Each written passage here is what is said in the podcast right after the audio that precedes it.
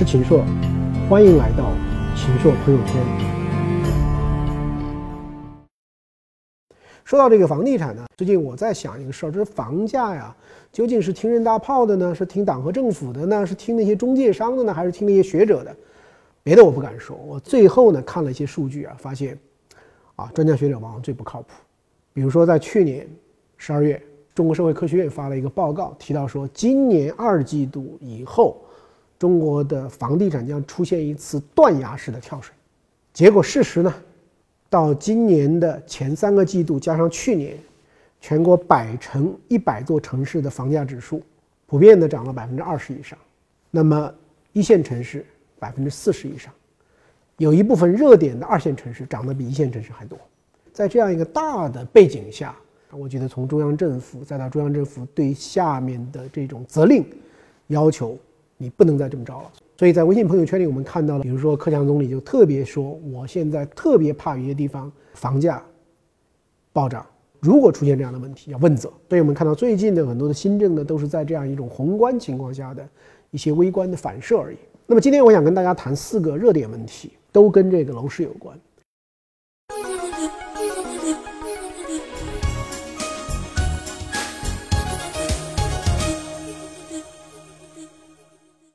那第一个呢，是最近呢，北京、上海有些朋友啊，啊，来跟我探讨这个走势。比如说北京的一个朋友啊，他在去年的这个十二月的时候就买了一套房，短短的这个八九个月的时间，这房价涨出来了五百万，有这种财富的效应啊。那么他就说，要不要再买一套？我说你再买一套，你准备买大户型的还是小户型的？他说想买大户型的。那我当时就跟他说。因为你已经买了一套这个四居了，你难道还要买四居吗？那等于把这里面的这种每个月的要还款的这种杠杆呢，给用到了极致。我觉得这是很危险的。所以我想跟大家分享的第一个的这个观点啊，就是说，已经在这一轮的房价暴涨中，你获得了很好的财富效应，你感觉到了自己很有钱的那一部分人，千万不要冲昏头脑，因为这个财富。真的是虚拟的财富，你不变现，它就是一个具备潜在交易性价值的这么一个数字而已。那还有呢？最近一些朋友跟我在探讨这个时候，我有时候问他们一个问题，我说：“这房子真的是你的吗？”他们说什么意思呢？我说：“我最近研究了物权法，其实我们国家的物权法对于我们现在大家居住这个房子是怎么规定的呢？他一句话，第一百四十九条叫做。”住宅建设用地使用权期间届满的自动续期，有这样一句话，可能你觉得哦，我五十年、六十年、七十年以后还是我的，自动续期了，对吧？实则不然。我仔细的做了一些研究以后呢，发现这个物权法在制定过程中有六轮的这个修改，在这个过程中意见是非常非常不一致的。我的总体的一个研究结果，那么未来呢是有三种可能的。第一种可能呢是无偿无限期的续了，第二种呢是有偿有限期的续了，第三种呢是条件成熟以后会有一些细则再去做决定。意思是什么呢？你不要以为现在这个房子真的未来就是你的了。说一句这个玩笑话，我们某种意义上我们都是租客而已，这个并不是我们的永久的这个产权。那么在这个问题的背后是什么问题呢？我认为这个背后最终是政府。和居民的一个价值博弈的问题，最终是一个博弈的结果。就是如果那个时候国家的财政非常的强大，国家的公共产品的供给已经做了很好的安排，已经也许自动续期的成本会比较低。但是我们来看整个中国的目前的负债水平，以及我们很多地方其实社保都是入不敷出的。如果看这样一个大的趋势，指望国家财政极其强健，到时候让我们无偿自动续期的可能性，我自己很坦率的说，我认为是零。因此，你现在还把那么多的这个钱都花在一个将来可能根本就不属于你的，或者说将来的这个价格会高到你无法承受的一种地步，那你怎么办呢？对于目前的一些中等收入者或者说中高的收入者，那么其实这个问题是很严重的。这个时候还要搞那么多的杠杆去买房子啊？而且为了买房子以后，可能是几家人一起供，可能当期消费非常非常的糟糕，可能小两口过的这个生活非常的拮据，我觉得那就完全丧失了这样一个意义。那么你图的是什么呢？图的就是一个虚拟财富的一种感觉。所以我觉得这个呢，我认为是要特别特别的这个不能头脑发热啊。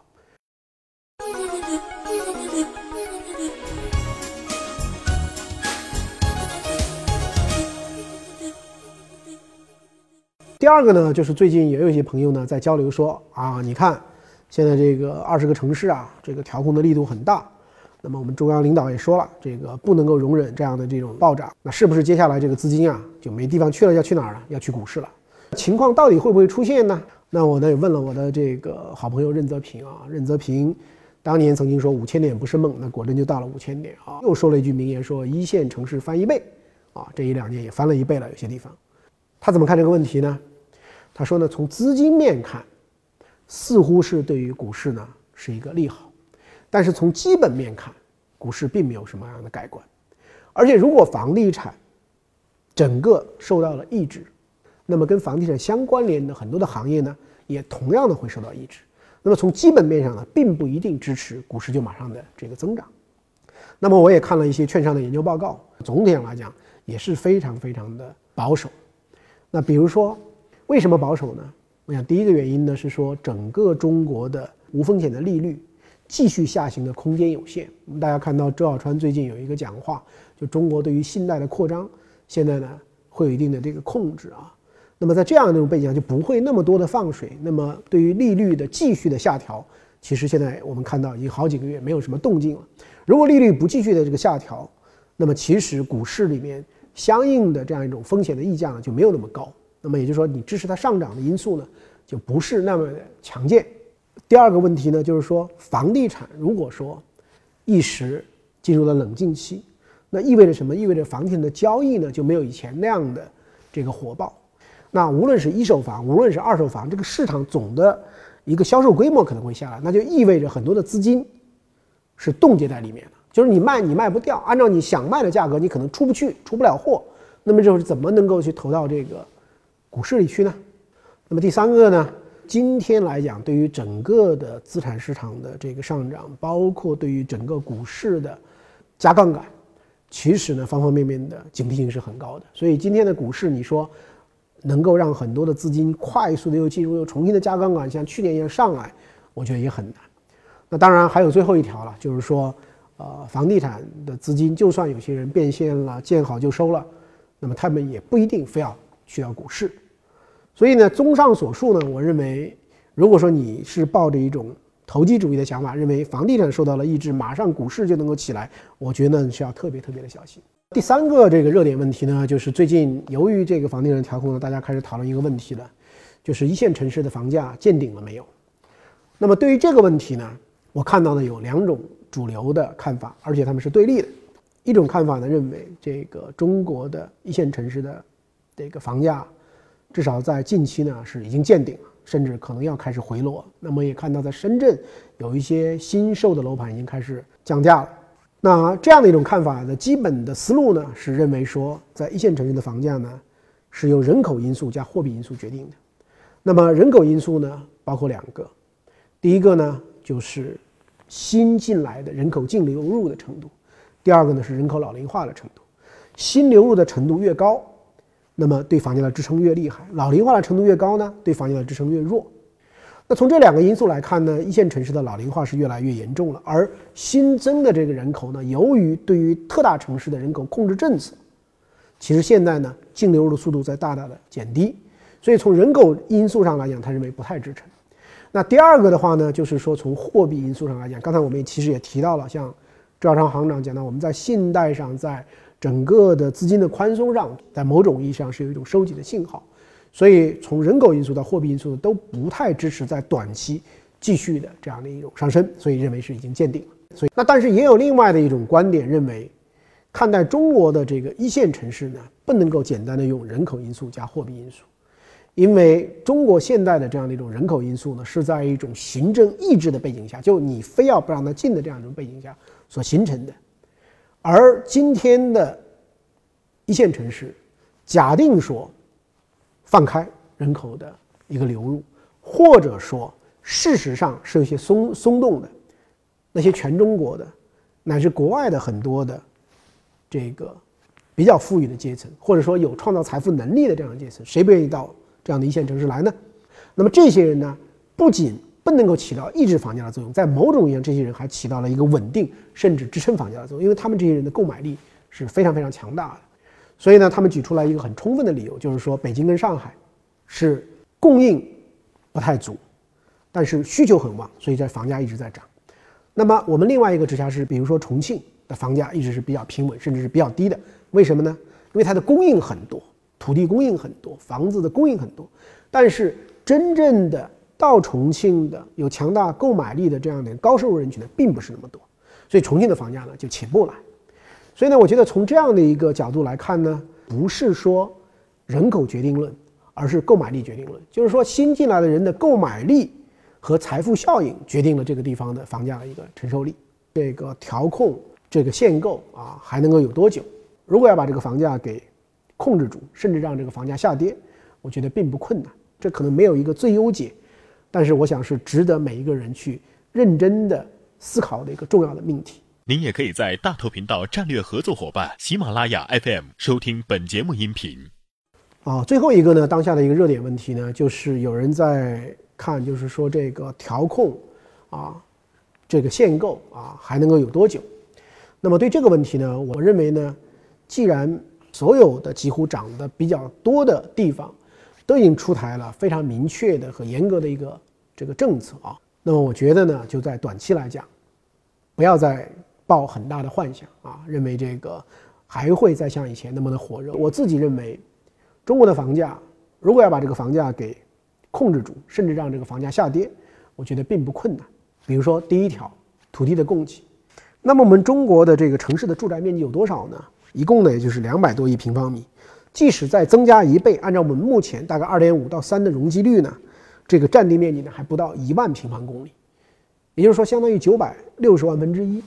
所以，事实上，中国的土地，中国城市里的土地呢，并不缺乏。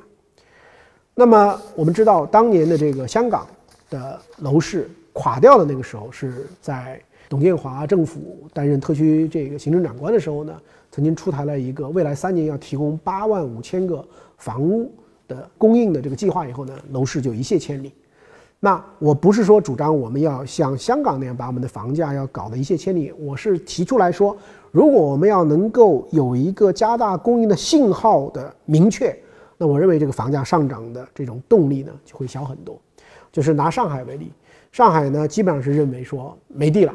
而且建设用地规模啊，在未来的若干年呢总量还可能要减少。上海有六千四百平方公里左右的这个土地，那么建设用地规划呢三千二百平方公里，那么现在呢已经用掉了三千一百多平方公里，就只剩下几十平方公里到二零二零。但事实上，我想，如果说中央政府是意识到说我不能够让这种土地的用地的比例成为一个巨大的制约的话，如果说我有在供地上给你一定的这个支持，我觉得这个问题立即解决。所以，我认为站在政府立场，如果真的要是控制房价为它的一个目的的话，其实一点都不困难，只要把用地的这个规划、用地的比重以及未来可能推出的面积。让人觉得说你想买是可以买得到的。那至于说政府在保障房、共有产权房等等方面，如果要加大一些力度，特别是在我们的地铁沿线啊，上海已经是全世界地铁长度最多的地方了，所以利用很多地铁沿线以及跟地铁沿线比较容易接轨的一些城郊的一些部分，如果有社区的供给，也是可以把价格给控制的。如果说政府想控制这个房价，那么从地价的角度，甚至可以。把地价每年的上涨比重，按照国民经济的这个增长有一个总量的一个控制，不能说国民经济增长每年增长百分之六点多，我的地价一下子能增长百分之二百，那么这样的话呢，那肯定房价会涨得很多。所以我认为会有很多的方法来增加供给。那第二个的话呢，我觉得会有很多的方法去抑制不合理的需求，因为房地产有一个很大的。情况跟别的这个一般的产品不一样，是它某种意义上是不可再生的。一块地建了一个房子，你买了，别人不可能再买，不可能你住进去，他还继续住进去。所以在这个意义上来讲，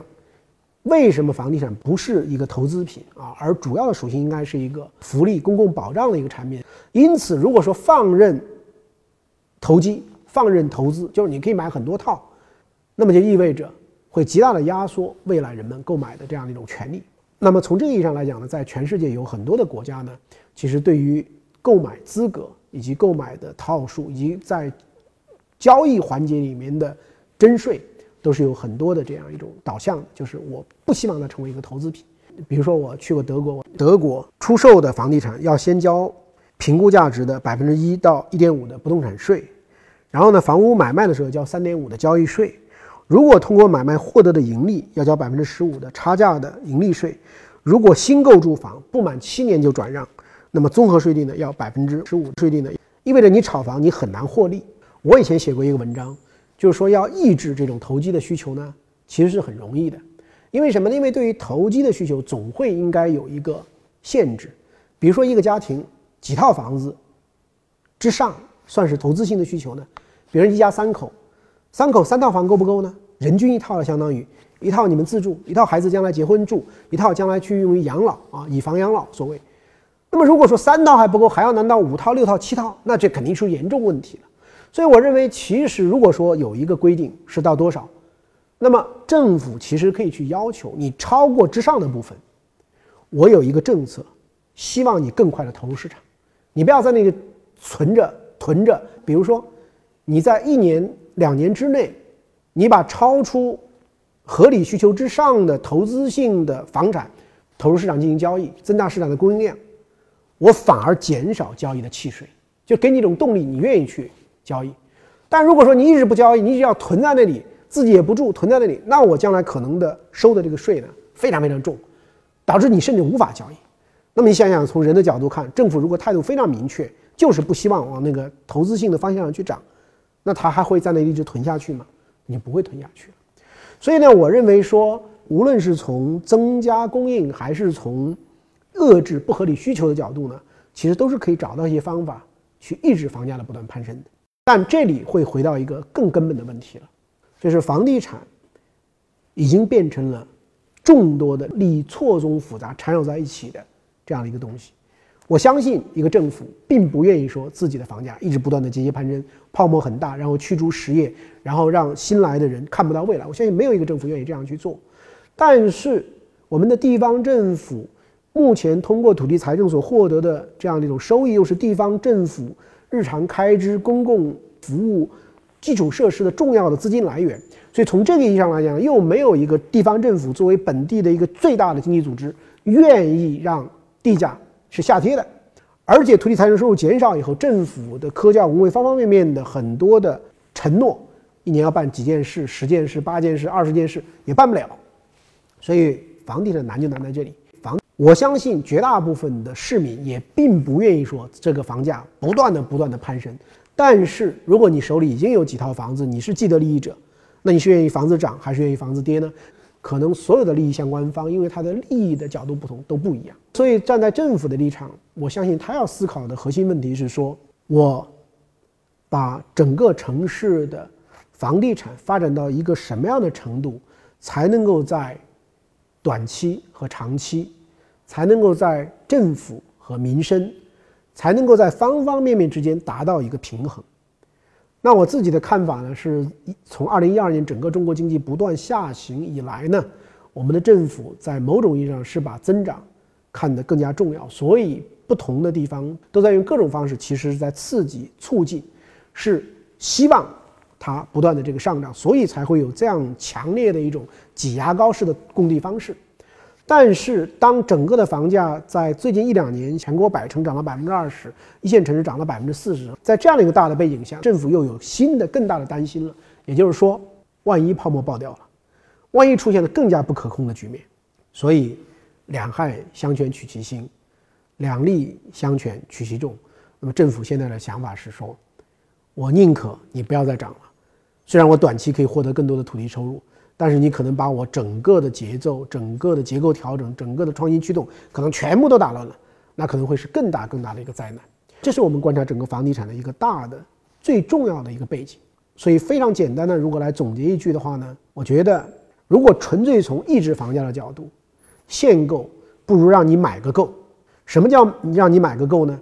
第一个，让该买的人，我给你充分的条件和便利的方式让你去买，那我就要增加供地，我就有很多的限制的方法，不要它那么高，那你就自然就买到。第二个，让不该买的人，我要你一定要卖个够，我让你逼得你不愿意囤积聚齐了。那么这样的话呢，那自然就控制住了。但是政府考虑的不会像我考虑的这么简单。但是怎么在房地产的发展，在整个经济的发展，在整个人民的这种财富感的获得，在整个长远的自己的资产安排里面去达到一个平衡，这可能没有一个最优解。但是我想是值得每一个人去认真的思考的一个重要的命题。